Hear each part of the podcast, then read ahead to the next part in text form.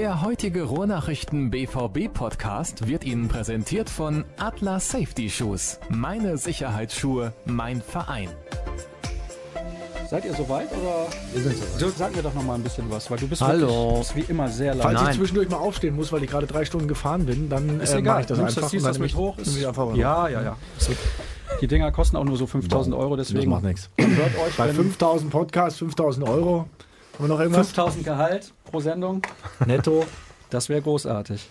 Bei uns ist alles netto wie Brutto. Beste Stimmung Brutto übrigens hier schon im Radiostudio von 91.2. Ja, so funktioniert das bei Podcasts. Irgendwann muss man halt mal anfangen. es gab ja Stimmen bei Twitter und so weiter, die irgendwie gesagt haben, ladet doch mal wen Prominenten ein, der irgendwas mit Borussia Dortmund zu tun hat. Haben wir Matthias Scherf versucht einzuladen, hat nicht geklappt. Deswegen ist Sebastian Kehler heute hier im Studio. Was du grüß dich. Ja, hi, schönen guten Abend. Ich hatte gerade nur einen Stirk. Ja, und Dirk Krampe und Matthias Dersch sind auch da. Schön, dass ihr euch Zeit genommen habt. Wir haben eine Deadline. Ja, der guckt jetzt schon auf die Uhr. Äh, Deadlines werden bei Podcasts selten eingehalten. Nein, er meinte 19.09 Ja, und wir starten um 19.09 Uhr. Das kann eigentlich, also es, das ist wie gestellt quasi. Wir haben ordentlich was vorbereitet. Wir müssen natürlich über die aktuellen Themen sprechen bei Borussia Dortmund. Wir sprechen auch ein bisschen natürlich über die Zeit von Sebastian Kehl nach seiner Karriere. Nicht über die Weltreise, das haben wir eben schon gesagt, denn da wurde oft genug schon drüber gesprochen. Ein paar Hörerfragen haben wir und wir gehen ja auf das Saisonende zu, einer sehr turbulenten Saison bei Borussia Dortmund. Zunächst mal, Bastian, nicht die Frage, du kommst gerade vom DFB, was hast du da gemacht? Worum ging es da bei dir in den letzten Monaten auch? Ja, ist richtig. Ich bin gerade aus Frankfurt wiedergekommen, war ähm, heute und auch gestern beim DFB, habe jetzt dort in der Akademie seit über sechs Monaten ein Modul vorangetrieben, das sich Mentoring tauft. Dort geht es darum, ähm, wie der DFB vielleicht ähm, seine Nationalspieler ein Stück weit äh, noch besser begleiten kann, dass man versuchen kann, Unterstützung auch den Nationalspielern noch zu liefern. Und ich als ehemaliger Nationalspieler, aber auch als ehemaliger Bundesligaspieler mit der Erfahrung, habe mich dort einfach mal mit eingebracht, habe einen spannenden Strategieprozess dort durchlaufen, eine Menge gelernt und innerhalb meines UEFA-Studiums dort das als Praktikum sozusagen und da als Internship abgeschlossen und ja, war eine lehrreiche und spannende Erfahrung, den DFB mal auf diese Art und Weise kennengelernt, den, äh, kennenzulernen, den Verband mal kennenzulernen und ähm, ja, viel mitgenommen. Habe ich das eben richtig verstanden? Du hast eine Masterarbeit abgegeben auf Englisch. Was war das Thema? Ist richtig, ich musste jetzt äh, in dieser Woche meine Masterarbeit abgeben im Bereich ähm, Sportmanagement bei der UEFA. Dort habe ich ein zweijähriges Studium jetzt hinter mich gebracht. All das habe ich also nach der Karriere angestoßen.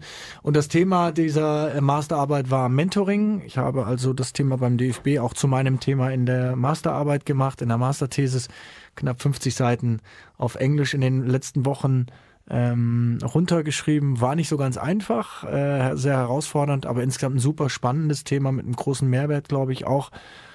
Und am Ende bin ich doch sehr, sehr stolz, dass ich ähm, auch noch gezeigt habe, dass ich in der Lage bin, 50 Seiten zu füllen, PowerPoint-Präsentationen ähm, lebendig zu kreieren und insgesamt in diesem Bereich auch deutlich hinzugelernt habe.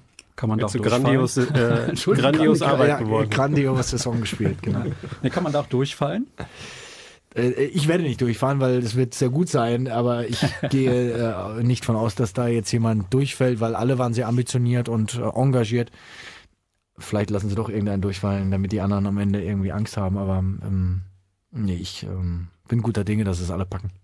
Zwei, drei Namen hätte ich gerne. Sind da bekannte Gesichter dabei, die man aus der Fußballwelt kennt? Sehr viele bekannte Gesichter aus der Fußballwelt. Äh, den, den ihr sicherlich alle kennt, ist äh, Simon Rolfes, äh, ist der einzige Deutsche, der noch dabei ist. Ansonsten ist dieser Kurs mit ehemaligen Nationalspielern aus allen Herren Ländern äh, besetzt. Ein Eric Abidal ist dabei, äh, den man sicherlich auch noch kennt aus Barcelona. Ähm, Christian Carambeu, ehemaliger Nationalspieler aus Frankreich. Ähm, Rai ist dabei, Brasilianer. Äh, Juninho, äh, den viele sicherlich Oh, das auch noch aber schon kennen. etliche, Nuno Gomez ist dabei. etliche große Namen. Also es sind viele ähm, ehemalige Nationalspieler dabei, die auch allesamt den Bedarf erkannt haben, sich nochmal im Bereich Management weiterzubilden. Und deswegen ist dieser Kurs super spannend, weil man natürlich untereinander stark voneinander profitiert, lernt, das Netzwerk der UEFA auch nutzen kann und einfach für mich ähm, ja im Bereich Sportmanagement die nächsten Schritte machen, war auch ein großer Wunsch und bin aber auch froh, dass ich das nach zwei Jahren jetzt abgeschlossen habe, beziehungsweise die mundliche Prüfung steht jetzt Ende Mai noch an, werde ich nochmal drei Tage nach London müssen. Und auch dann äh, werde ich da nochmal eine Stunde präsentieren müssen. Wird mir sicherlich gelingen und dann komme ich gerne hier vorbei und zeige meine große Urkunde. Hm. Auch auf Englisch nehme ich an. Ja. Dirk und Matthias, was habt ihr studiert oder habt ihr bekannte Kommilitonen? Das ist eine Frage, zu der ich äh, lieber schweigen würde. äh, nein, ich habe BWL studiert, aber nicht zu Ende, weil dann schon der Sportjournalismus rief. Und äh, ich habe auch ein bisschen in, in Informatik reingeschnuppert, aber äh, wie gesagt, nicht abgeschlossen. Ja, ich war ja letztens bei Sky 90 und da wurde dann irgendwann eingeblendet. Seitdem, äh, deswegen kann ich jetzt auch sagen, hat Politik und Geschichte studiert. Ich weiß gar nicht, ob sie mich da denunzieren wollten oder warum sie das eingeblendet haben. Äh, habe aber auch nicht abgeschlossen. Ja gut, ich sag besser gar nichts zu wie so Thema. Viele, wie so viele Sportjournalisten übrigens. Also das äh, scheint nicht hinderlich zu sein für eine große Karriere.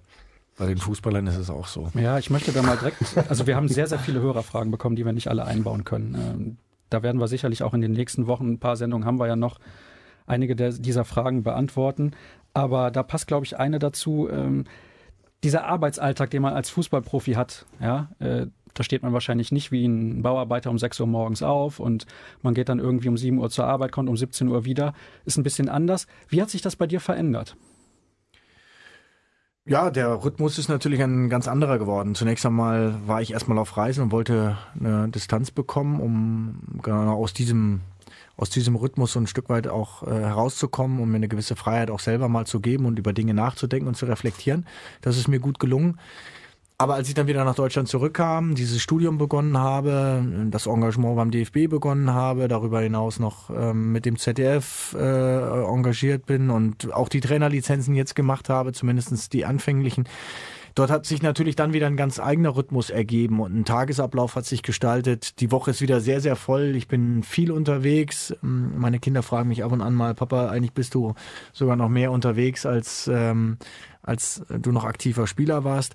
Es ist halt ein anderer Rhythmus. Ähm, es war auch früher nicht so, dass ich irgendwie bis um 10 Uhr geschlafen habe morgens, sondern war eigentlich auch immer jemand, der schon morgens früh wach war und seinen Tag auch vernünftig gestaltet hat. Aber Jetzt ist es trotzdem im Moment noch so, dass ich in keinem Angestelltenverhältnis bin, sondern dass ich mir meine Termine ähm, glücklicherweise noch selber regeln kann, dass ich mir meine Woche selber gestalte. Aber wenn man irgendwo A sagt, ähm, und so bin ich nun mal auch gestrickt, dann möchte ich die Themen auch so engagiert vorantreiben, etwas bewegen, dass ich mich wirklich auch reinknie und reinhänge. Und so waren die all die Themen, die ich jetzt gemacht habe, sehr intensiv und sehr zeitaufwendig. Und Langeweile ist wirklich in den letzten Wochen nicht aufgekommen. Ich habe es zwar ab und zu immer noch mal geschafft, auch hier in Dortmund mal beim Spiel vorbeizuschauen, aber ich war wirklich viel unterwegs, habe die Zeit genutzt, um mich weiterzuentwickeln und dazu zu lernen. Und ähm, freue mich jetzt irgendwann auch auf den Sommer, wenn es ein bisschen ruhiger wird und wir vielleicht mal ein paar Tage Urlaub haben, denn der liegt bei mir jetzt auch schon, ja, ich würde mal sagen, ein Dreivierteljahr zurück. Mhm. Die Frage klingt vielleicht ein bisschen kurios, aber fehlt dir das Fremdbestimmte? Die ist gar nicht so äh, blöd, die Frage. Ähm, da freue ich mich. Denn, äh, denn nachdem ich mich eine ganze Zeit lang davon entfernt habe und wirklich Freiheit gesucht habe, suche ich jetzt im Moment schon wirklich auch wieder so nach einer Art Rhythmus und ähm, bin auf der Suche auch mein, mein zukünftiges Leben jetzt nicht nur mit Projekten, sondern vielleicht auch noch mit einem langfristigen Inhalt mal wieder zu füllen. Und die Frage, die ich mir natürlich stelle, will ich das dann in einem Angestelltenverhältnis tun? Macht man das unter einem Deckmantel eines Vereines, Verbandes oder ist man doch irgendwie unternehmerisch tätig und macht was komplett Neues? Also ähm, die Frage habe ich final für mich noch nicht beantwortet. Im Moment habe ich noch zu viel Spaß daran, in verschiedenen Projekten parallel zu arbeiten ähm, und wie ich gesagt habe, Managementstudium und Trainerwesen sind ja eigentlich komplette zwei Richtungen, aber irgendwie habe ich an beidem auch Freude entwickelt und dazu hinaus noch ähm, ein bisschen im Fernsehen zu arbeiten, auch für den Confed Cup im Sommer wieder für das ZDF im Einsatz zu sein, ist auch eine tolle Perspektive. Also ich will im Moment eigentlich noch nichts davon aufgeben, genieße es noch ähm, selbstbestimmt zu sein, aber ich habe einen Rhythmus gefunden und ähm, es ist nicht so, dass mir Langeweile aufkommt.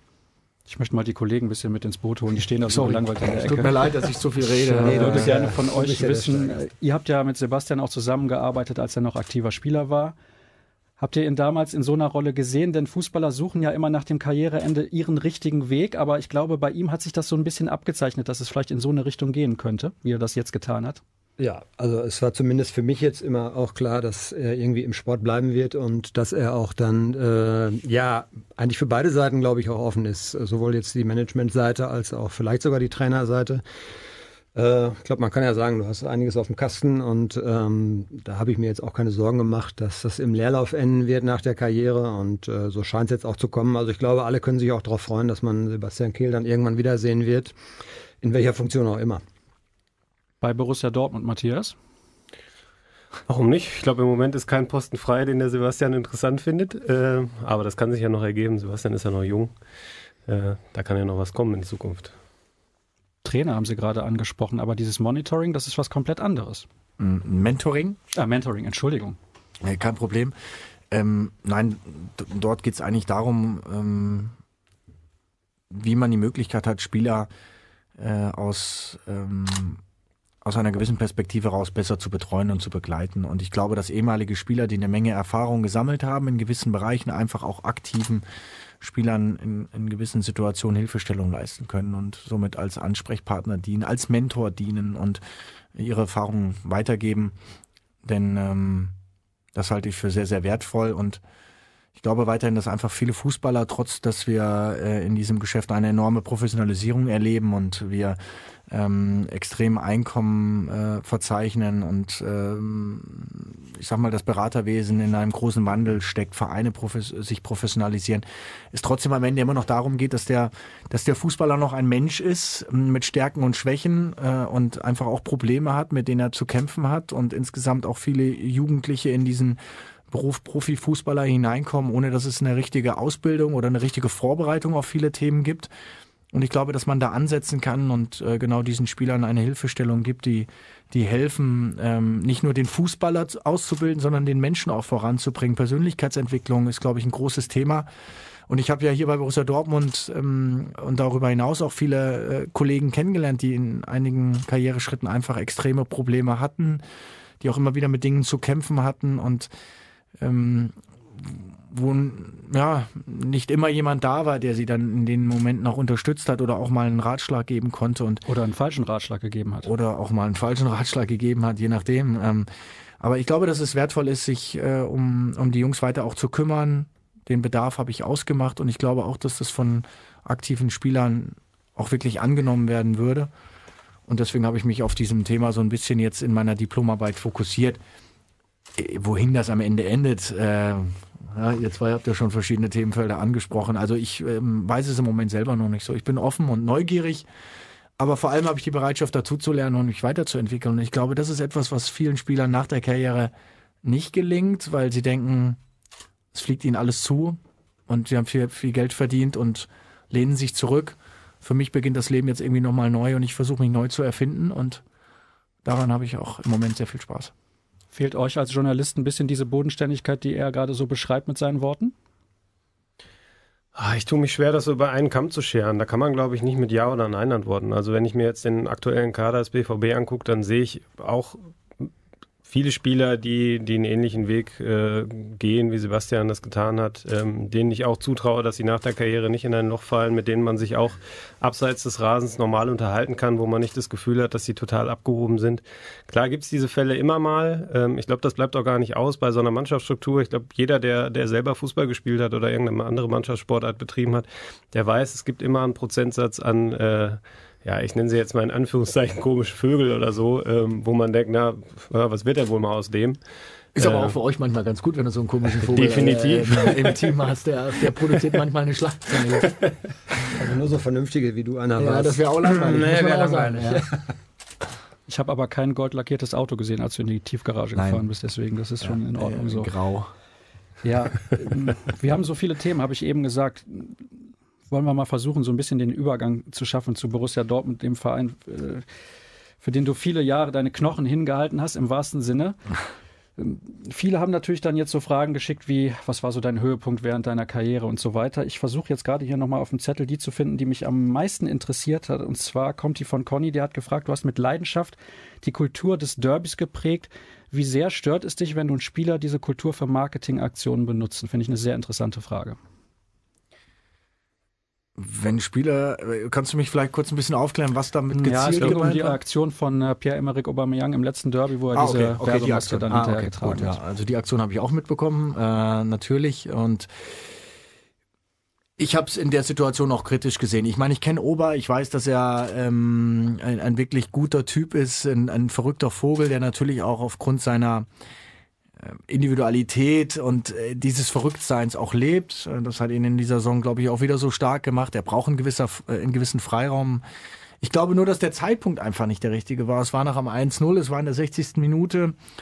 Und ich glaube, es war einfach das falsche Zeichen innerhalb äh, der Mannschaft, wenn das wie bei dem Heimspiel irgendwann mal äh, nach dem 3-0, glaube ich, mit Marco war und dann irgendwie zum Ende der, des Spiels, dann, dann kann man über so eine Aktion vielleicht auch nochmal schmunzeln. Ich finde, er, er hat es in dem Fall einfach äh, ein Stück weit übertrieben. Es war ja auch ein paar Tage vorher so, dass er seinen Sponsor schon mal in den Haaren hatte.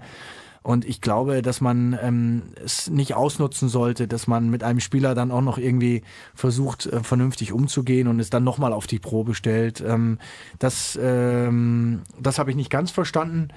Obgleich man Ober ein Stück weit auch so nehmen muss, wie er ist. Er hat dann eben eine andere Farbe seines Autos und er hat einen anderen Klamottenstil. Trotz alledem muss ich äh, auch sagen, ist er ein wirklich toller Typ, der innerhalb der Kabine gar nicht so eine äh, Aufmerksamkeit benötigt, wie man das vielleicht von außen manchmal so denkt und ist wirklich ein feiner Kerl.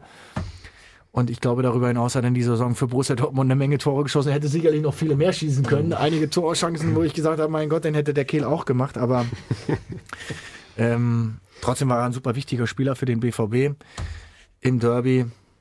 Naja, wie, wie wäre es gewesen? Ich meine, die Frage kam nach dem Spiel, wie wäre es gewesen, wenn das Ding 3-0 ausgegangen wäre und dann hätten sich wieder alle darüber gefreut. In dem Fall gab es natürlich eine Menge Gesprächsstoff, aber was soll ich sagen? Ist es ja. nicht das auch, was ein Stück weit das Geschäft auch so bunt und fröhlich macht und Geschichten produziert? Man kann es von zwei Seiten sehen, glaube ich. Ich glaube, den Gesprächsstoff gab es ja vor allem, weil es eben eine Maske, die in, einer Werbeaktion sozusagen mit, mit seinem Sponsor zu tun hatte, äh, damals als er mit Batman und Robin und so. Das war ja dann, glaube ich, eine ganz andere, eine ganz andere Dimension und äh, das war vielleicht sogar das Problem in diesem Fall. Aber du hast natürlich recht, es war ein Zeitpunkt, in dem das Spiel völlig offen war. Das 1-0 hat ja noch nichts entschieden und äh, ja, guter Aspekt eigentlich, dass man dann vielleicht auch mal äh, überlegen muss, äh, hat die Mannschaft sich da vielleicht von ablenken lassen. Aber gut, das ist jetzt auch lange her. Ne? Der BVB steht ja trotzdem noch vor Schalke. Ja. Ein klein wenig. Schönen Gruß die an den Hörer. glaube ich nicht. Der ist übrigens Schalker. Ja, das möchte ich an dieser Stelle noch erwähnen. Das okay. äh, ist auch eine interessante Frage gewesen. Deswegen wollte ich die an der Stelle mal einbringen. Dieser Umbruch, den es in dieser Saison gibt, der ist ja schon. Gibt oder gab? immer noch gibt, ist ja noch nicht abgeschlossen. Könnte ja auch so halbwegs in die Hose gehen, wissen wir noch nicht. Aber es sieht ganz gut aus. Kann man von außen betrachtet, weil du bist ja nicht mehr intern beim BVB mit dabei, schon als positiv bewerten, oder? Ja, ich glaube, der Umbruch ist natürlich insgesamt ähm, nach Jürgen Klopp auch ein Stück weit entstanden. Ähm, ich glaube, dass da schon auch eine gewisse Art von Angst dabei war, äh, was, was passiert nach dieser Zeit, nach dieser doch sehr erfolgreichen und sehr emotionalen Zeit unter Jürgen Klopp ich glaube, dass Thomas Tuchel diesen Umbruch gerade im ersten Jahr auch hervorragend eingeleitet hat. Ähm, die sportlichen Ergebnisse waren herausragend ähm, und auch in diesem Jahr, ähm, trotz der personellen Situation, hat die Mannschaft, glaube ich, es am Ende jetzt auch mit dem Pokalfinale und ich denke am Ende auch mit Platz drei dann äh, doch noch geschafft, sich ja, ich sag mal, äh, noch so gut zu positionieren, dass man am Ende damit auch einigermaßen leben kann ich glaube trotz alledem, dass der Umbruch äh, personell in den letzten Jahren immer auch ein Thema war. Und der BVB hat es trotz alledem immer wieder auch geschafft, äh, aufgrund ähm, des guten Näschens von Michael Zorc und Aki Watzke äh, mit, den, mit den Abteilungen zusammen auch die richtigen Spieler wieder zu finden. Ich kann mir auch ganz gut vorstellen, dass das im Sommer wieder einen Umbruch geben könnte in irgendeiner Form. Ist die Frage immer, von wann redet man von Umbruch? Ist ein Umbruch, wenn ein Spieler geht oder zwei? Äh, ich glaube, dass ein Club wie Borussia Dortmund ein Stück weit auch immer damit rechnen muss, dass es nochmal einen anderen Club gibt, der vielleicht nochmal das größere Portemonnaie hat, vielleicht auch nochmal eine größere Anziehungskraft hat. Damit äh, ist der BVB aber in den letzten Jahren auch immer hervorragend umgegangen und ich glaube, darauf wird man, wird man sich im Sommer auch vorbereiten und ähm, ich finde nur, wenn man im Sommer von Umbruch redet, dann kann man am Ende des Jahres nicht noch von Umbruch reden. Irgendwann ist ein Umbruchsprozess auch mal abgeschlossen, dann sollte man sich auch an diesem Wort nicht mehr aufhalten. Und das ging mir ein bisschen lange. Also der war schon abgeschlossen, sagen wir mal, im November, Dezember. Für mich zumindest deutlich früher, als äh, am Ende der Saison noch von Umbruch zu reden, weil der Umbruch, der nächste steht ja schon fast jetzt wieder bevor. Ich weiß nicht, was mit Ober passiert, wie es mit äh, dem einen oder anderen weitergeht. Ähm, ja, lassen wir uns einfach mal überraschen. Ober wie, möchte wie, ja wie eigentlich am liebsten, ja, Ober möchte am liebsten zu Real Madrid, aber die wollen den nicht. Oder zu Paris. Ja. Ja, Paris würde natürlich passen. Ne? Nicht nur wegen seines Friseurs, der aus der Stadt kommt. Ähm, nee, also ich, ich sehe das wie Sebastian mit dem Umbruch. Also ich finde auch, man kann nicht zwölf Monate oder über die gesamte Saisondauer von einem Umbruch sprechen. Der muss irgendwann abgeschlossen sein. Ich finde, man kann auch wirklich äh, hervorragend darüber streiten, wie gut oder wie schlecht denn dieser Kader ist. Die Diskussion gab es ja auch intern. Thomas Tuchel hat es mehrfach angesprochen. Ähm, Klar ist der Kader auf der einen Seite enorm jung. Man hat äh, Spieler wie Emre Moore, Usman Dembele, Christian Pulisic. Ähm, man hat aber auch ja vor der Saison viel, viel Erfahrung geholt. Sebastian Rode, Mario Götze, André Schürle, das hat dann aus verschiedensten Gründen nicht funktioniert. Ähm, ich finde, so jung und unerfahren ist die Mannschaft ja im Kern eigentlich gar nicht. Ähm, und ähm, das, das fällt mir manchmal bei der Analyse der Saison auch so ein bisschen hinten rüber. Ich glaube, dass ähm, gerade wenn man sich die Liga in dieser Saison anguckt, welche Probleme Mannschaften haben, die man eigentlich oben ein, äh, eingestuft hätte vor der Saison, dann ist es eigentlich auch normal, dass der BVB mit dieser Mannschaft unter den Top 3 steht. Und ähm, ich glaube, wenn man sich so den Saisonverlauf anguckt, kann man sich rückblickend eigentlich auch ein bisschen ärgern, dass man da so ein paar Formdellen da drin hatte, dass man Spiele wie in Frankfurt oder äh, in Darmstadt abgeliefert hat. Sonst wäre da in meinen Augen noch viel mehr möglich gewesen. Und das ist so, ja, denke ich mal, ein, ein Punkt, den man in der Analyse der Saison da nicht hinten rüberfallen lassen darf. Dirk, du darfst auch gerne was dazu sagen. Du, das war so ausführlich, ich weiß gar nicht, was ich da noch ergänzen soll. Äh, nee, ich, ich sehe es eigentlich ähnlich. Äh, Umbruch, das ist immer ein großes Wort. Es waren acht Spieler, das ist natürlich eine Menge und äh, das braucht auch seine Zeit, aber die Jungs trainieren jeden Tag. Und äh, da denke ich mal, ist so ein halbes Jahr eigentlich so der Zeitpunkt, wo ich auch sagen würde, jetzt, okay, jetzt kann sich, kann sich jeder akklimatisiert haben. Und ich finde, Marc Bartra ist zum Beispiel ein gutes Beispiel, der ein bisschen Anlauf gebraucht hat und der dann aber in der Rückrunde äh, deutlich konstanter gespielt hat und äh, ja, auch dann, man merkte dann auch, dass er jetzt wusste, wie, wie tickt mein Nebenspieler, wie spiele ich jetzt den Ball, riskiere ich jetzt was oder lasse ich es lieber bleiben und äh, das war so im Hin in der Hinrunde ja sein Problem und äh, der eine ist abgeschlossen, der andere steht vielleicht vor der Tür, das werden wir sehen, obwohl Michael Zorc ja angedeutet hat, dass es eben nicht so ganz viele Neuverpflichtungen geben wird. Auf der anderen Seite, wenn man natürlich dann einen Spieler verliert, der 27 oder noch vielleicht mehr Tore schießt, dann ist das natürlich auch schon wieder ein Einschnitt. Also denn es wird wahrscheinlich, wie Sebastian auch schon sagte, dann ein permanenter Prozess sein. Und äh, da können wir jetzt mal gespannt drauf sein. Ne? Wir haben nur noch 30 Minuten. Oh Gott, ich weiß nicht, ob wir das alles durchkriegen thematisch. Und wir sind auch wirklich schwach im Reden, finde ich. Ja, ja. Also müssen wir uns was überlegen, wie wir jetzt noch die Kurve kriegen in dieser Sendung. Da schmeiße ich doch einfach mal den Namen Thomas Tuchel in die Runde. Da müssten wir die Kurve vielleicht kriegen. Bin mal kurz raus. Ja, bis gleich. ähm, also, Du hast ja selber lange mit den Medien gearbeitet. Du hast jetzt auch beim ZDF gearbeitet, machst da auch ein bisschen den Experten und äh, durchaus nicht schlecht, muss ich sagen. Wenn du das jetzt von außen so mitbekommst, ja, ähm, ja wenn man das auch mit anderen vergleicht, ne? Ähm, wenn du das jetzt von außen mitbekommst, denkst du dir da manchmal als Ex-Profi, mein Gott, was ist da los? Oder sind das einfach die politischen Dinge, die im Fußball manchmal passieren?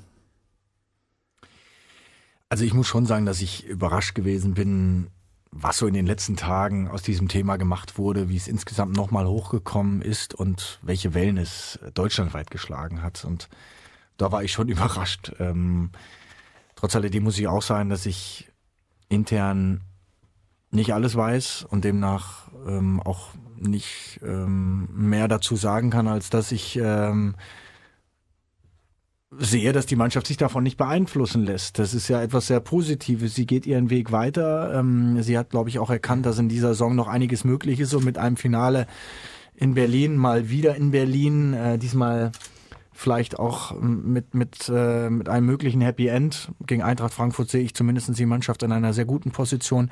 Hat sie den Fokus nicht aus den Augen verloren und ordnet alles unter. Und ich glaube, ähm, das ist auch das, äh, worum es jetzt beim Verein geht. Es hilft, glaube ich, keinem, ähm, dass man Dinge öffentlich jetzt weiter austrägt, dass man dieses Thema jetzt auch zur Ruhe bringt. Alle Beteiligten haben gesagt, dass sie sich am Ende der Saison nochmal hinsetzen werden und äh, ausführlich äh, die Saison analysieren und scheinbar nicht nur sportliche Komponenten, sondern auch andere mit einfließen werden. Bei dem Gespräch werde ich nicht dabei sein, vielleicht der Dirk oder Dirk, ich weiß es nicht, aber ähm, äh, demnach lassen wir uns mal überraschen, äh, wie die Analyse dann ausfällt. Aber es hat mich trotzdem ein bisschen überrascht, welche Wellen es jetzt geschlagen hat und wie viele Leute dann doch ähm, aufgesprungen sind. Aber ich glaube, dass die beiden hier rechts äh, ja auch einen anderen Ansatz haben, einen journalistischen Ansatz und vielleicht viele Dinge ja auch in, der, in den letzten Wochen auch immer mal wieder schon auf dem Tisch landete. Deswegen bin ich mal gespannt, was die beiden dazu zu sagen Ja, eine ja. Frage, eine Nachfrage so, musst du allerdings gestatten. Ich möchte das mal ein bisschen unabhängig sehen von Borussia Dortmund. Denn okay. wenn so ein Thema zwischen Vorstand und den Verantwortlichen und dem Trainer so in die Öffentlichkeit, Öffentlichkeit getragen wird. Habe ich bei anderen Vereinen eigentlich nie erlebt, dass man über den Sommer hinaus zusammengearbeitet hat. Du? Also ich kann mich jetzt nicht dran erinnern, dass äh, solch ein Thema irgendwie ähm, in den letzten, ja, wo, wo, bei welchem Verein war das so aktuell, dass es jetzt mal irgendwie so oh, Da hätte ich mich besser vorbereiten müssen. Siehst du, äh, dann ich mich vielleicht auch. Aber äh, ob das jetzt über den Sommer hinaus weitergeht, das weiß ich nicht. Vielleicht gibt es auch noch mal ein reinigendes Gewitter und man setzt sich zusammen. Ähm, ich äh, lass mich mal überraschen, aber zunächst einmal wünsche ich allen Beteiligten, dass die Saison jetzt mit Platz 3 endet. Ähm, ich glaube, auf Platz 2 brauchen wir nicht mehr schielen. Das wird äh, vielleicht nicht mehr klappen. Aber vor allem ist das DFB-Pokalfinale etwas und ich glaube, danach sehnt sich jetzt jeder und auch, ich glaube auch, dass das Thema in der Stadt natürlich eins ist und irgendwie ist jeder natürlich dran, aber wenn die am 27. 27. Mai. das wäre dann der 28. Mai, hier um den Borsigplatz mit dem Pott fahren. Ähm, dann werden sich viele wieder in den Arm liegen und ähm, die Stadt wird sich riesig über den Erfolg freuen. Und dann wird es ein paar Tage brauchen und dann wird es sicherlich auch dann äh, eine Entscheidung geben, wie es weitergeht und eine klare, eine klare Voraussage. Aber manche Dinge gehören im Fußball einfach dazu und da muss man auch lernen, mit umzugehen. Das ist nun mal, ist nun mal so.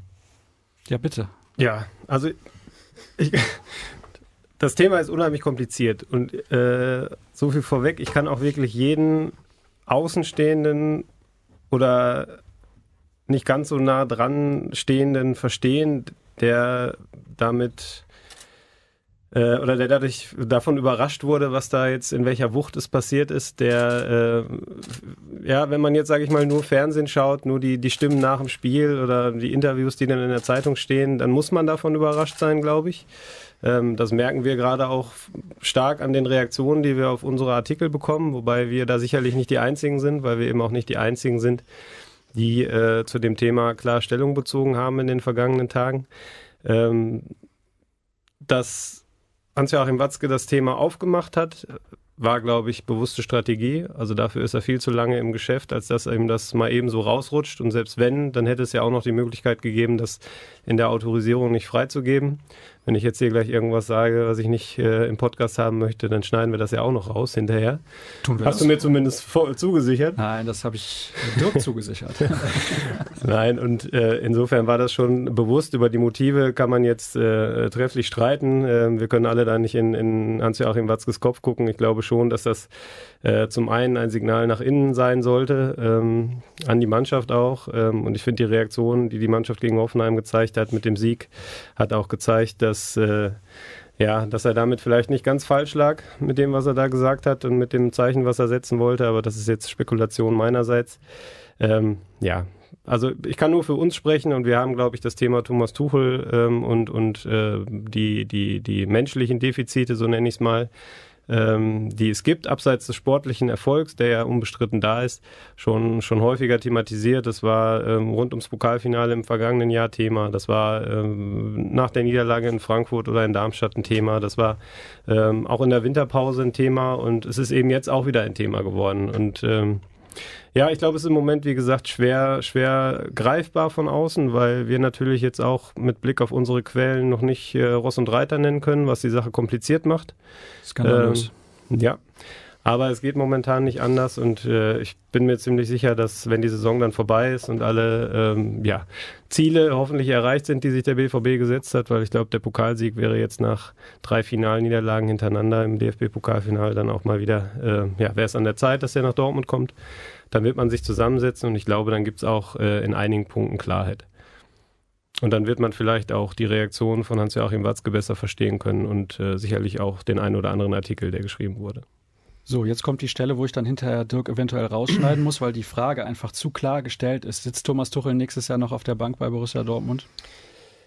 Ich kann mir das ehrlich gesagt momentan nicht vorstellen, weil äh, da haben wir ja gerade eben schon drüber gesprochen, ähm, da offensichtlich ja so große Differenzen bestehen. Ähm, also es müssten sich beide Seiten extrem aufeinander zubewegen und ähm, wir haben es da, glaube ich, auch, das kann man auch einfach mal so sagen, mit zwei Alpha-Tieren zu tun. Auch das allein schon ist, glaube ich, schwierig und äh, ich fand jetzt das habe ich auch schon mehrfach gesagt, an diesem Interview eigentlich nicht so den, den Satz äh, sehr bemerkenswert, dass es einen Dissens gab. Den gibt es, glaube ich, jede Woche, wenn man über äh, sportliche Dinge philosophiert, wenn man über Strategien äh, redet. Ich glaube, das ist ganz normal, dass man auch unterschiedliche Meinungen haben muss. Ähm, der interessante Punkt war der, wo eben jetzt äh, Hans-Joachim Watzke und auch jetzt in dieser Woche in dem DPA-Interview Michael Zorg ähm, von Vertrauen gesprochen haben, äh, von Kommunikation gesprochen haben. Das ist ja genau der Punkt, der eigentlich äh, ja das Wesentliche hier ausmacht. Es geht ja nicht um äh, die sportliche Bilanz, die Thomas Tuchel vorzuweisen hat, aber es gab viele Fälle eben, wo es auf dieser Ebene hakte, wo man äh, interne Absprachen, glaube ich, auch hatte, die ja dann, warum auch immer, äh, nach außen hin ganz anders kommuniziert wurden. Und ähm, es gab viele Irritationen über ja, menschliche Führung, äh, wie er mit Spielern umgeht. Und ich kann auch nur sagen, wir haben sehr viel, wir haben sehr viel Kritik einstecken müssen und ähm, da wurde dann auch immer der Vorwurf laut, wir möchten dem BVB schaden. Also das kann ich mal komplett von uns weisen. Äh, wir machen, glaube ich, keinen Fass auf, äh, das äh, vorher fest geschlossen gewesen wäre. Also da war das Thema war einfach in der Welt und wir haben versucht, das journalistisch aufzuarbeiten und auch jeder Leser kann, glaube ich, dann auch mal sicher sein, dass wir natürlich schon auch Informationen haben, die ja stimmen und ansonsten würden wir, glaube ich, uns nicht mit Spekulationen in die weite Welt bewegen. Und äh, Jetzt nochmal, um auf deine Frage zurückzukommen. Also ich halte es für sehr problematisch, weil eben auch die latent die Gefahr besteht, dass was jetzt innerhalb der letzten Saison passiert ist, auch dann jederzeit wieder passieren kann. Und du hast es gerade eben, eben angedeutet, Sascha, äh, es gab in den acht Jahren Klopp, auch im letzten Jahr, als es nicht lief, glaube ich, nie so viel Stress nach außen hin äh, wie jetzt in dieser Saison. Und das spricht ja eigentlich auch für sich. Das bedeutet ja auch, dass irgendwas im Argen liegen muss und ähm, ich glaube es im Moment, glaube ich es ehrlich gesagt nicht, dass er nächstes Jahr noch Trainer ist. Ja, was, was denke ich auch es unwahrscheinlich macht, ist, dass es ja eben nicht nur der Dissens zwischen äh, Hans-Joachim Watzke und Thomas Tuchel ist. Ähm, der Clubpräsident, Dr., äh, der Vereinspräsident Dr. Reinhard Rauber hat sich hinter Watzke gestellt. Ähm, auch die, die anderen Führungsmitglieder des BVBs stehen da, glaube ich, an der Seite des Geschäftsführers. Äh, und es ist eben auch die Mannschaft involviert. Jetzt nicht in dem konkreten Fall, in dem es um äh, in dem Interview ging, aber es sind eben genug andere Dinge vorgefallen in den letzten Monaten. Und ähm, die dann wieder alle an einen Tisch zu bringen, also Mannschaft, Führung, Trainer, dass man da auf einen gemeinsamen Nenner kommt, äh, das halte ich für, für sehr, sehr unwahrscheinlich. Ich möchte da mal noch ein bisschen eingehen auf deine aktive Karriere. Da gab es ja, Sebastian, auch sicherlich die ein oder andere Zeit, wo in den Medien sehr viel diskutiert wurde über Themen, die vielleicht Unruhe in die Mannschaft gebracht haben. Wie sehr kann sowas denn oder hat das vielleicht auch in deiner aktiven Zeit mal die Leistung der Mannschaft beeinflusst? Natürlich habe ich äh, bei Borussia Dortmund ja auch schwierige Zeiten erlebt. Und gerade wenn man das letzte Jahr unter Jürgen Klopp nimmt, äh, gerade das erste halbe Jahr, äh, auch mein persönlich letztes Jahr, hat man sich doch schon ab und zu mal die Frage gestellt, was ist denn da passiert? Wir waren zwischenzeitlich mal auf Platz 18 mit dieser Mannschaft. Es war äh, nicht so ganz nachvollziehbar. Für uns alle irgendwie nicht. Und natürlich muss man auch mit Kritik in diesem Beruf umgehen. Ähm, Gerade in, in, einem solch großen Verein wie Borussia Dortmund, ähm, in dem man in den letzten Jahren ähm, wieder sehr erfolgreich war, in dem man in den letzten Jahren aber auch wieder sehr viel Geld in die Hand genommen hat, um die Mannschaft äh, sozusagen richtig stark zu machen, muss man einfach damit umgehen können, als Spieler auch mit Kritik zu leben. Und ähm, die gehört dazu. Die ähm, fand ich auch in dieser Saison nicht übertrieben, weil ich ähm, es genauso sehe, dass die Mannschaft absolut in der Lage sein muss, mit diesem Kader äh, die Champions League zu erreichen. Und und man muss sich diesen Zielen dann im, Stunde, äh, im Grunde genommen auch unterordnen und ähm, sich auch fügen. Und ähm, dass es trotz alledem einen Einfluss hat auf die Mannschaft, wenn ein unruhiges Umfeld besteht, wenn Medien ähm, wie jetzt in den letzten Tagen auch extrem solche Themen äh, öffentlich machen und ähm, man natürlich im Endeffekt als Spieler auch jeden Tag damit konfrontiert wird. Es ist jetzt nicht so, dass man als Spieler jeden Tag Zeitung liest, aber man kriegt alles mit und die Leute sprechen einen drauf an, egal wo man hingeht. All das beschäftigt einen natürlich und ähm, der eine oder andere wird damit etwas lockerer umgehen, der eine oder andere wird es mehr beschäftigen. Aber ähm, am Ende gehört es ein Stück weit dazu. Als Spieler lernt man mit solchen Dingen auch umzugehen und versucht natürlich dann wieder positive Schlagzeilen zu schreiben, indem man am Wochenende ein Spiel gewinnt und ähm, wieder etwas Ruhe damit äh, in, den, in den Laden zu bekommen, was ähm, sicherlich jetzt allen Beteiligten auch in den nächsten Wochen helfen wird. Du bist jetzt ja vom schlechten Fall ausgegangen, dass Unruhe, sag ich mal, die Leistung negativ beeinflusst. Kannst du dir das denn auch vorstellen, dass das nicht auch mal andersrum sein kann? Jetzt, also in dem Moment, wo man der ja. Mannschaft signalisiert, äh, wir lassen dem Trainer in dem Fall nicht alles durchgehen. In dem, also lass uns konkret bleiben. Genau. Also, also du meinst jetzt äh, oder, oder lass uns allgemein bleiben, dann machen wir es so. Ähm, Mannschaft und Trainer stimmt nicht so ganz. Ja. Man kriegt von der Vereinsführung öffentlich das Signal, ähm, dass man den Trainer, sag ich mal, im Auge hat, um es mal neutral zu formulieren. Ja. Kann das nicht auch einen positiven Effekt haben? Also ich wüsste jetzt erstmal nicht, äh, warum es einen positiven Effekt haben sollte, weil ich weiterhin fest davon überzeugt bin, dass jeder Spieler eine solche Motivation von innen heraus mit sich bringt, ein Spiel zu gewinnen, egal wer auf der Bank sitzt. Also ich habe noch keinen Spieler erlebt, der gegen einen Trainer spielt. Ich glaube, es gibt am Ende Spieler, die nicht mehr unbedingt für einen Trainer spielen, aber sie spielen auf jeden Fall nicht gegen einen Trainer. Jeder hat am Ende ein eigenes Interesse, erfolgreich zu sein, allein aus Karrieregründen, allein aus wirtschaftlichen Gründen. Ähm, es, es gibt keinen, der gegen den Trainer spielt. Das wird auch in der Konstellation definitiv nicht der Fall sein. Das würde ich, würde ich wirklich, äh, also weil ich auch die Jungs kenne, weil das auch eine charakterlich saubere Truppe ist wenn man solche Dinge trotz alledem mitbekommt und man sich natürlich vielleicht auch Gedanken macht, was kommt im Sommer, das weiß ja auch kein Mensch. Also die Beeinflussung der Mannschaft ist da äh, relativ gering, weil am Ende wird äh, die Geschäftsführung äh, mit Michael Zorg zusammen eine Entscheidung treffen und ähm, die Mannschaft wird sich dem beugen. Wird ja die Frage sein, was passiert dann in einem möglichen Fall? Wer kommt denn? Äh, Gibt es eine Garantie, dass viele Dinge anders laufen? Also wie auch immer äh, sich Dinge entwickeln ich glaube, als Spieler versucht man sich darauf zu konzentrieren, einfach seine Leistung zu bringen und erfolgreich zu sein. Und ähm, man wird trotz alledem natürlich auch manchmal motiviert. Auch wenn eine gewisse Art von Drucksituation herrscht, kann das auch motivieren und auch antreiben. Aber weniger auf die Personalie Trainer bezogen, sondern mehr daran auch sich selber vielleicht mal zu hinterfragen, sich wieder zu konzentrieren und, und auch ähm, vielleicht auch Ziele zu erreichen. Und die Phasen hatten wir bei Borussia Dortmund auch wo es ab und zu vielleicht auch mal ganz gut war, dem einen oder anderen mal ein bisschen in, äh, in den Hintern zu treten, damit er sich wieder richtig bewegt. Und deswegen kann auch eine Kritik manchmal in der Öffentlichkeit auch helfen, eine Mannschaft wieder auf Spur zu bringen. Aber in dem Fall sehe ich ja nicht die Mannschaft gefährdet, sondern eher die Kommunikation zwischen anderen Parteien. Welche Rolle spielen denn da die Medien? Nehmen die gerne die Seite ein, die politisch für sie besser ist? Oder hältst du das Geschäft da insgesamt für neutral genug?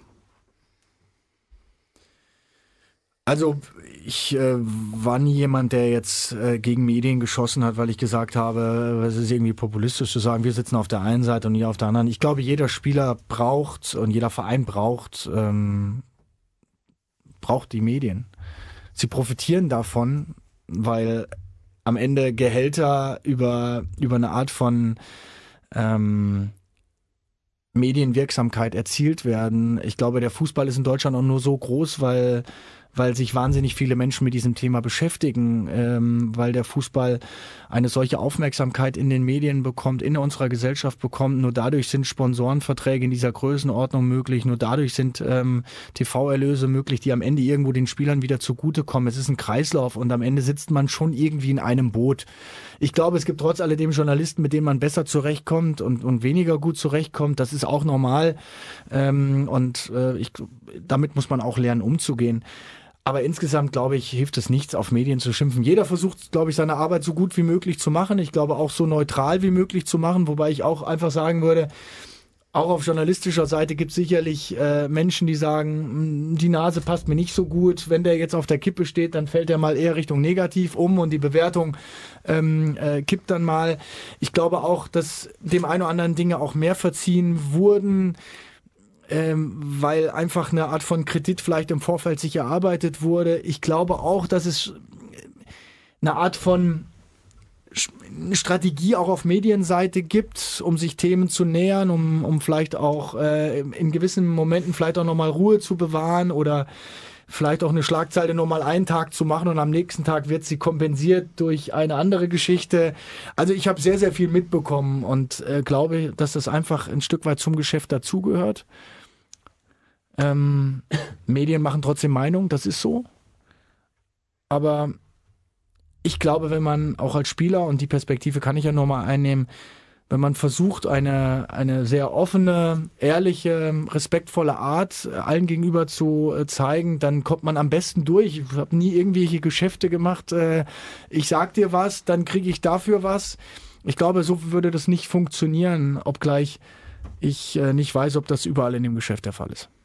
Dazu passt ein bisschen eine Hörerfrage. Du hast ja gerade was angeschnitten, dieses die Medien. Da hätte mich, Entschuldigung, wenn ja? ich dich einhake, da hätte mich trotzdem mal die Meinung hier drüben nochmal Ja, sehr gerne. Bitte. Ja, komm, stell uns eine ähm, Frage. Wir nee, haben dir so oft Fragen gestellt. Ja, ja, nee, aber ich, ich, ich finde es ja, gibt es eine Art von Strategie, eine Medienstrategie auch von eurer Seite, wenn man ähm, Themenfelder hat, die man erstmal, die kann man schieben oder man packen sie heute an oder naja gut, eigentlich ist das zu brenzlig, da lassen wir lieber nochmal die Finger weg, weil wir wissen, ähm, da können wir uns verbrennen und wir machen uns vielleicht was zu. Ich brauche die Frage gar nicht stellen, das war eigentlich schon die Antwort. Ja, sehr gut. Alles klar, dann kann ich jetzt die Hörerfrage hinterher schieben, weil Super. du bist einfach zu viel Medienprofi. Ja, ich weiß auch nicht, Schule ich bin zu lange in diesem Geschäft, aber ich, äh, vielleicht hättet ihr trotzdem noch was zu sagen wollen. Ähm, also, stimmt es? Also der eine ja. Punkt, da muss ich dir natürlich zustimmen, natürlich gibt es da auch mit, mit, Sympathien und so weiter, natürlich spielt das auch eine Rolle, äh, aber wir versuchen schon und wir stimmen uns eigentlich auch äh, zum Beispiel bei Bewertungen, das ist ja mal ein großes Thema auch, Notengebung, stimmen wir uns auch untereinander ab und sie versichern uns da auch noch bei externen Quellen. Ich mache das zumindest, dass ich ein, Also ich werde immer angerufen, welche Note der Spieler nee, nur, nur, nur, Notengebung, Entschuldigung, Notengebung passiert auch manchmal schon bei manchen Medien ab der 60. Minute. Ähm, ja. Das kann man vielleicht auch mal ja. sagen. Da wird ab der 60. Minute der Artikel schon geschrieben, weil äh, die Jungs natürlich auch extrem unter Druck stehen am Ende des Spiels sofort schon den Knopf zu drücken und abzusenden. Ja. War früher auch ein bisschen einfacher, ne? Das war früher. Du hattest einen Tag mehr Luft und du Absolut. konntest die Zeitung vorbereiten, hatte auch mehr Qualität. Absolut. Aber heute oh, bist du. Hast du gerade gesagt, oh, oh. die Artikel haben keine Qualität? Na, nein, nein, ich würde nur sagen, dass man, glaube ich, wenn man ein bisschen mehr Zeit hat, an Dingen zu arbeiten, man, glaube ich, eine größere Qualität innerhalb liefern kann. Die Schnelllebigkeit, das Unterdrucksetzen auch in eurer Branche. Absolut. Äh, hilft natürlich nicht allen, aber die schnellste Schlagzeile, wenn du hinter dran hängst, interessiert es morgen keinen mehr. Ne? Wir haben auch einfach natürlich Zeitdruck. Da, da hast du vollkommen recht. Äh, wir fangen in der Halbzeit schon an zu schreiben. Wir fangen dann, wir schreiben dann fortlaufend mit und es passiert oft genug, dass du in der zweiten Halbzeit eigentlich nur noch hochguckst, wenn das Stadion wieder laut wird. Und das war früher sicherlich einfacher und es gibt keinen äh, Journalisten, der nicht am Tag danach äh, dann mal feststellen müsste, dass er mal mit irgendeiner Note total daneben gelegen hat. Das wird aber auch niemand bestreiten. Äh, ansonsten dieser eine Punkt, äh, die Vereine brauchen die Medien. Das freut mich, dass du das sagst. Ich hoffe, dass das die Vereine auch so sehen.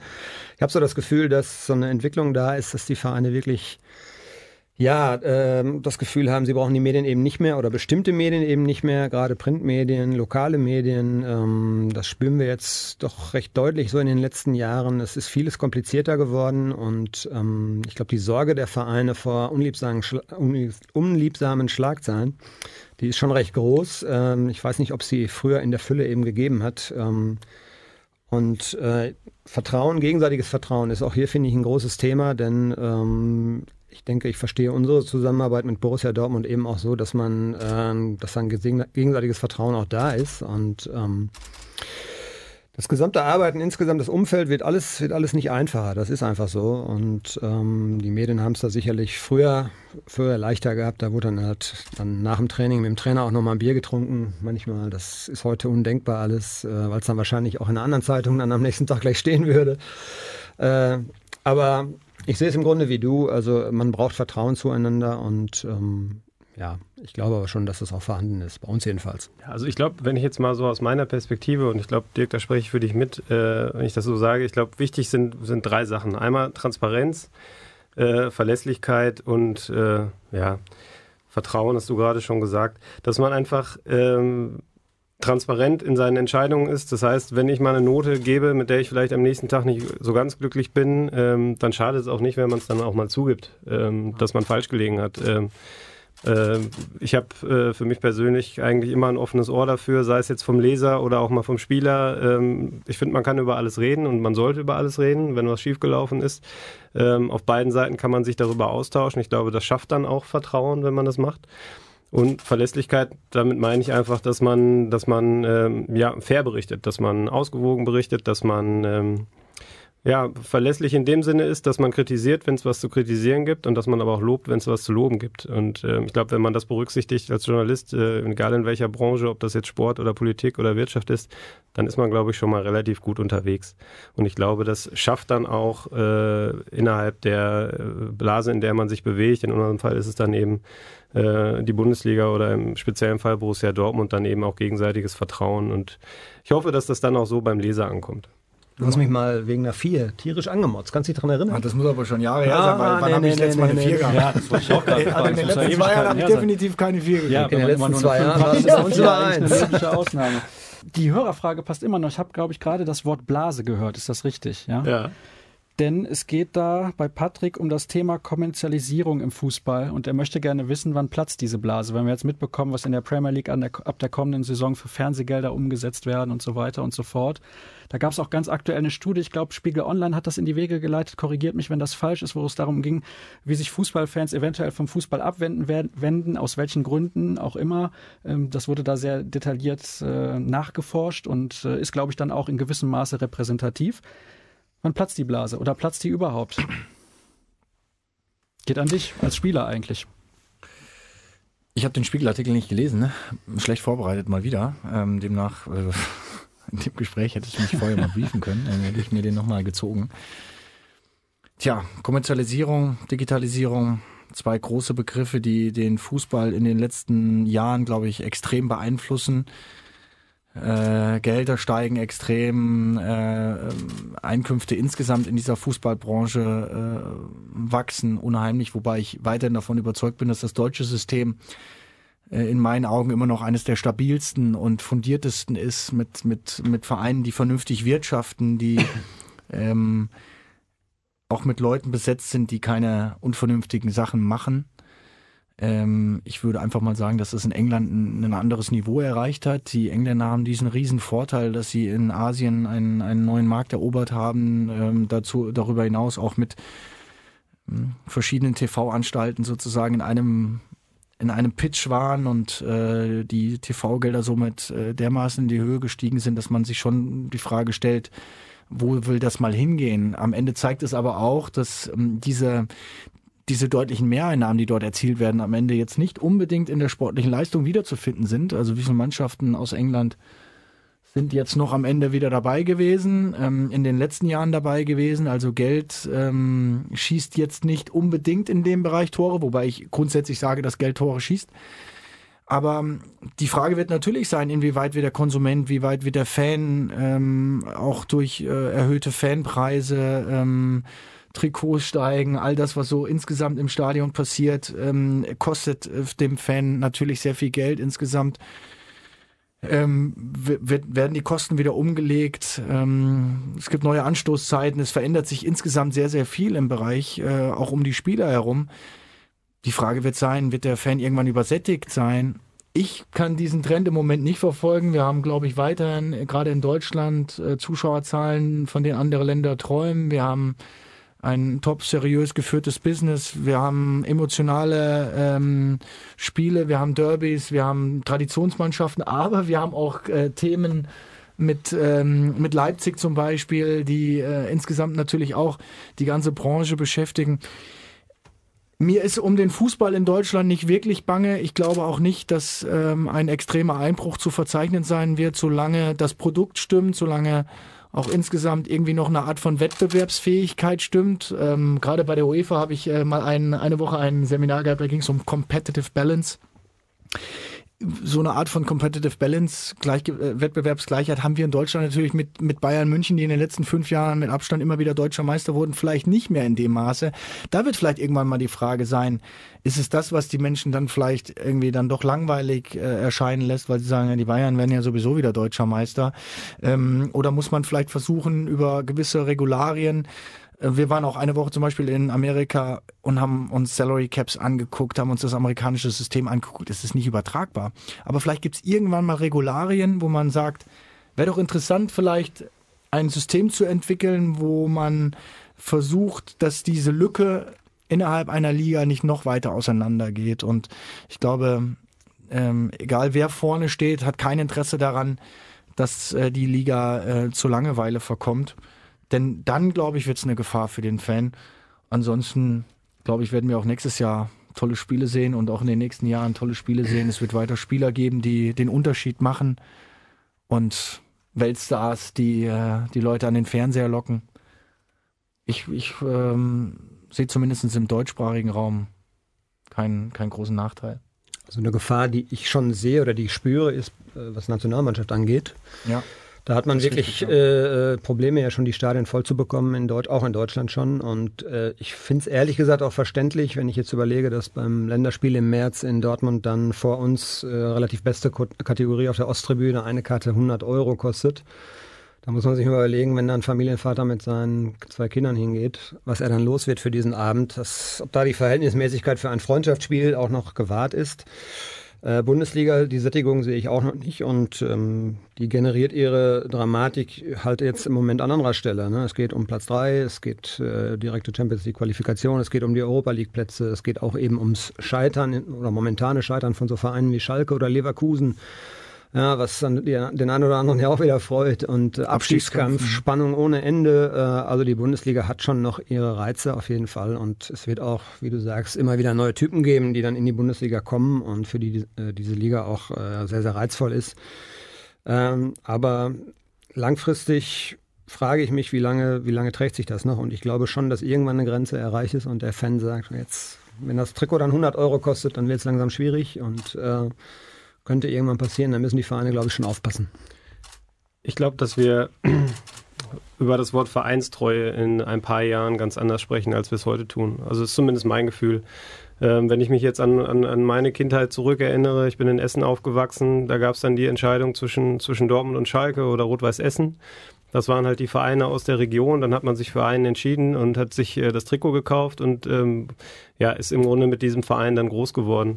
Ich glaube, das hat sich mittlerweile schon ein bisschen geändert äh, und es wird sich noch stärker ändern, wenn wirklich die Internationalisierung, die die Clubs anstreben, dann noch weiter vorangeschritten ist. Ähm, Uli Hoeneß hat jetzt gesagt, äh, äh, hat mal so das Gedankenspiel durchgespielt, wenn mal ein Chinese in ein paar Jahren beim FC Bayern spielt, dass dann 400 Chinesen einschalten und jeweils einen Euro zahlen. Das sind natürlich gigantische Märkte, die da für diese Vereine sich öffnen. Äh, und es ist auch völlig normal, dass die Clubs sich darauf stürzen.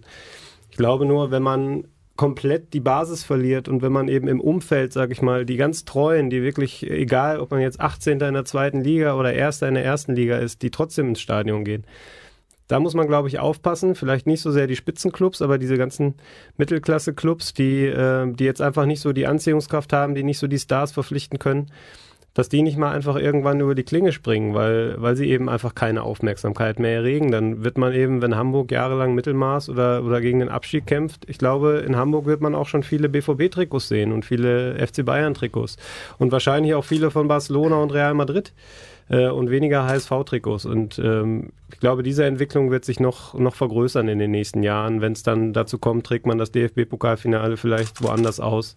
Ähm, macht man oh jedes Jahr macht man jedes Jahr eine Reise äh, nach Südostasien oder in die USA oder nach Mexiko oder wohin auch immer. Das ist jetzt überhaupt keine, keine Kritik an den Clubs, die das machen. Es ist einfach nur eine Feststellung, dass ich glaube, dass dadurch dann irgendwann einfach die Basis ausstirbt. Und trotzdem möchte ich noch hinzugeben, gibt es Vereine wie den SC Freiburg, über die wir uns alle freuen, die in der Tabelle für Furore sorgen. Und ähm, mich freut das innerlich, äh, wie dort gearbeitet wird. Und trotz alledem erfolgreich den einen oder anderen Vereinen die lange Nase zeigen. Und deswegen, ähm, glaube ich, macht es das auch so interessant, dass es immer noch Möglichkeiten gibt, auch Erfolg auf andere Art und Weise herbeizuführen und nicht nur die Komponente Geld eine Rolle spielt. Eine Sache möchte ich da noch sagen, habe ich gerade eben so ein bisschen angedeutet, das DFB-Pokalfinale muss in Deutschland stattfinden, immer. Das ist ein deutscher Wettbewerb und wenn der irgendwo anders stattfindet, kann ich das leider nicht mehr ernst nehmen. Das ist nur meine kurze These dazu. Wir haben jetzt 8 Uhr und du hast mir gesagt, gegen 8 machen wir einen Cut und deswegen erlaub mir noch zwei Fragen auszuwählen, die nur zwei. du beantwortest genau. und ähm, Tobi würde gerne wissen, wie intensiv du denn überhaupt den BVB noch verfolgst, wenn du jetzt die ganze Zeit auch unterwegs gewesen bist und so weiter. Und bist du mehr Fan oder Sympathisant? Hm. Kannst du mir kurz erklären, was der Unterschied zwischen Fan und Sympathisant ist? Also ist Sympathisanten sind die Leute, die den FC Bayern verfolgen und Fans verfolgen beispielsweise Borussia Dortmund. Okay. Also ich verfolge den BVB weiterhin natürlich, weil ich natürlich auch noch mit den Jungs einen engen Draht habe und dieser Verein mir immer noch am Herzen liegt. Ich meine, ich habe hier ähm, sehr, sehr lange gespielt, habe hier Höhen und Tiefen miterlebt. Es ist mein Verein auch weiterhin und ähm, trotz dass jetzt ein bisschen Zeit vergangen ist, ähm, ja, pflege ich natürlich weiter noch, noch einen sehr engen Draht. Versuche so, wie, so oft wie möglich auch die Heimspiele noch zu sehen.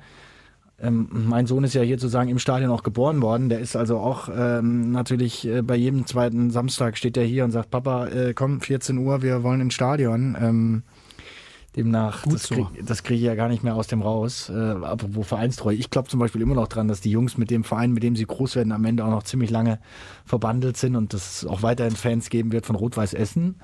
Und äh, Kickers Offenbach habe ich heute jemanden ge äh, getroffen, der, der liebt diesen Verein über alles. Also ich glaube, es ist auch gut, dass man mit seinem Verein, mit dem man groß wird, auch irgendwie durch dick und dünn geht. Das habe ich mit diesem Verein auch gemacht, wobei auf einem ganz hohen Level.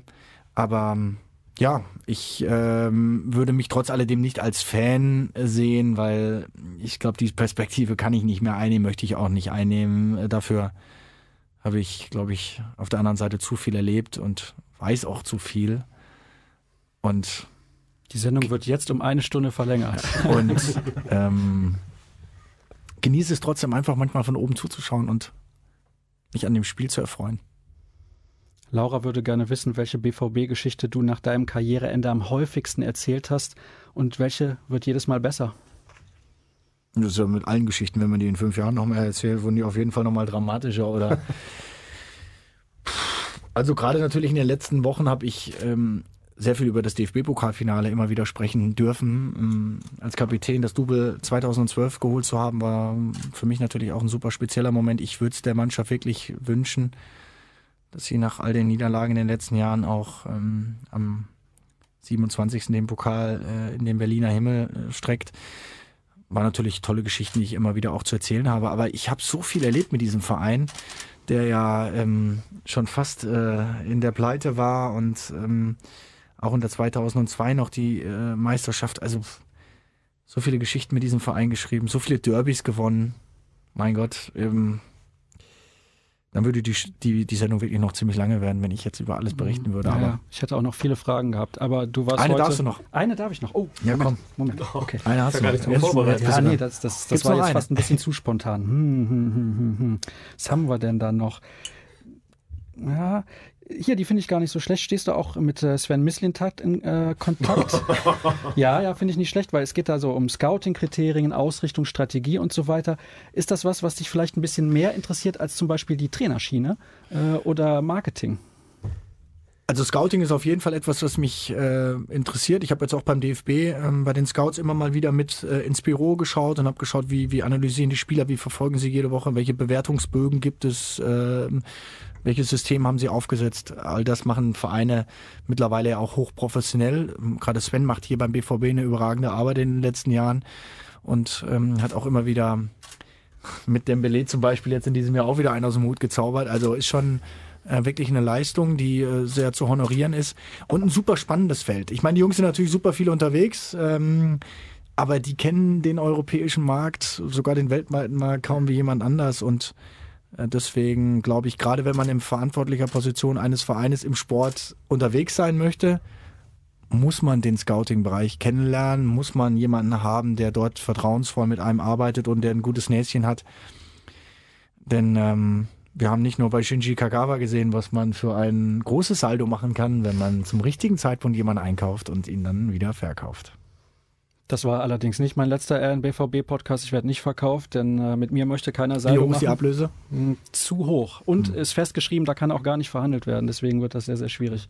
Ich danke dir recht herzlich, dass du heute den Weg hier ins Studio gefunden hast. Äh, ich glaube, du bist bei Twitter unter Sebastian Kehl unterwegs. Also wer da manchmal was von dir lesen möchte, du bist nicht mehr so aktiv bei nee, Twitter. Twitter nicht so aktiv, mehr, ja. Facebook eher jetzt ja. im Moment. Ähm, aber ich muss mich erst an die sozialen Medien auch gewöhnen. Das, ja, das, neu, das ist ja ganz neues Medium. In der Karriere gab es das noch nicht so. Ja, nicht so wirklich. Ich habe ein bisschen verpasst, diesen Trend mitzunehmen. Sonst hätte ich bestimmt noch ein paar mehr Follower. Nicht wie Cristiano Ronaldo, aber... Ähm, Vielleicht kannst du bei Ober was lernen. Bei Ober, ja. Vor allem können ja alle Leute, die den Podcast abonnieren, ähm, dann ihr 5000 mehr, ne? Ja, Minimum. Minimum.